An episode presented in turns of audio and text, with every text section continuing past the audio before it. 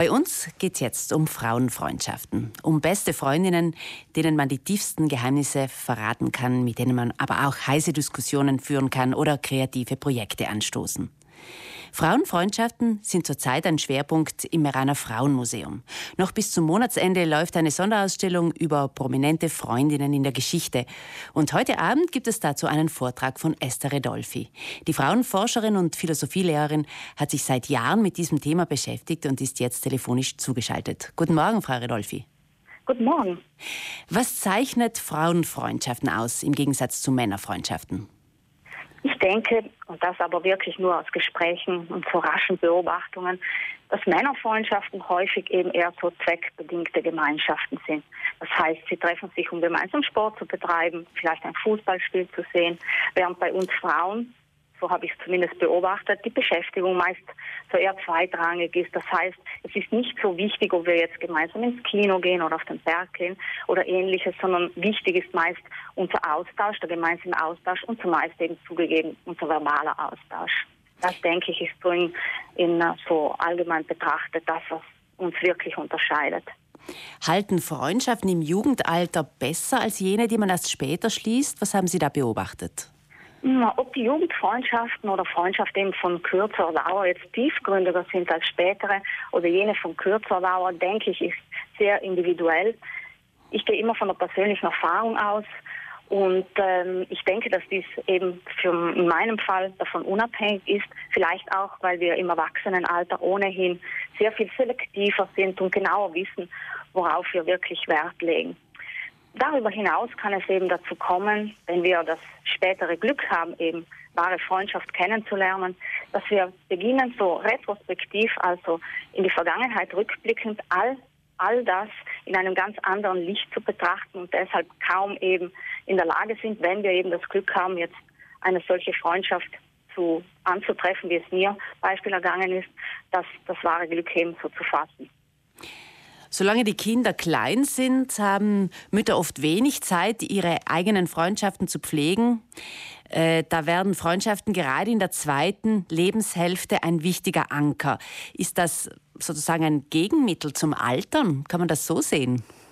Ich denke schon, denn solange wir noch voll im Alltagsgeschehen stecken und viele Prioritäten in unser Leben bestimmen, sind wir dermaßen darin verstrickt, dass wir vermutlich für nichts wo wir wirklich für gar nichts anderes Zeit haben.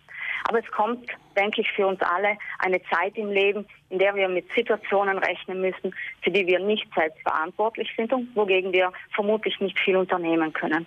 Und ich glaube, gerade in solchen Zeiten ist wahre Freundschaft, die das Wohl des anderen vor unser eigenes stellt, das vermutlich wirksamste eben Gegenmittel gegen beispielsweise Einsamkeit, Unsicherheit, Zukunftsängsten.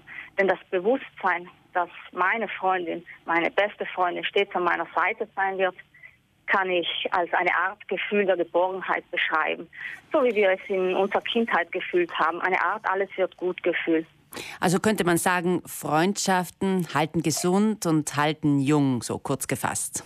Sowohl geistig als auch körperlich, auf jeden Fall. Das ist, glaube ich, mittlerweile sogar, sogar wissenschaftlich bewiesen.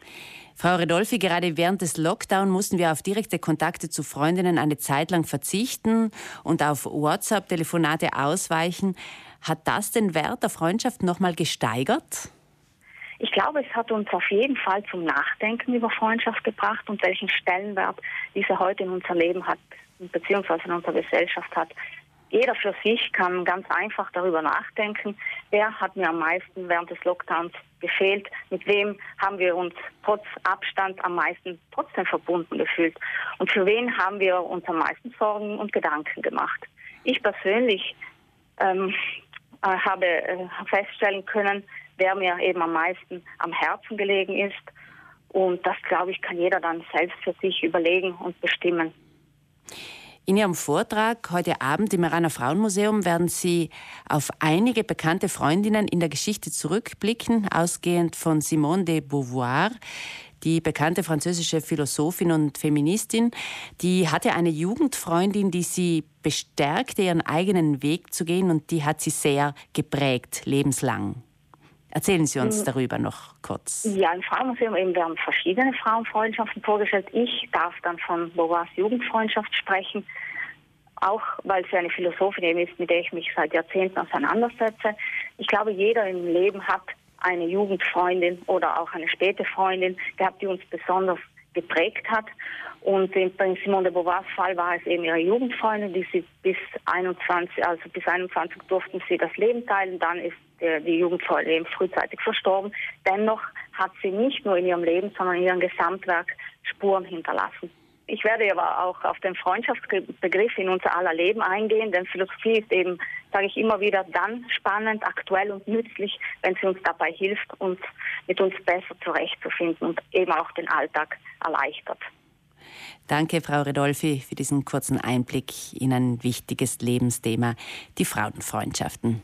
Wenn Sie jetzt mehr darüber erfahren möchten, dann gibt es dazu einen Vortrag von Esther Redolfi heute Abend ab 19 Uhr im Meraner Frauenmuseum. Übrigens, die Frauen- und Geschlechterforscherin unterrichtet Philosophie am Maria Hober Gymnasium in Bozen.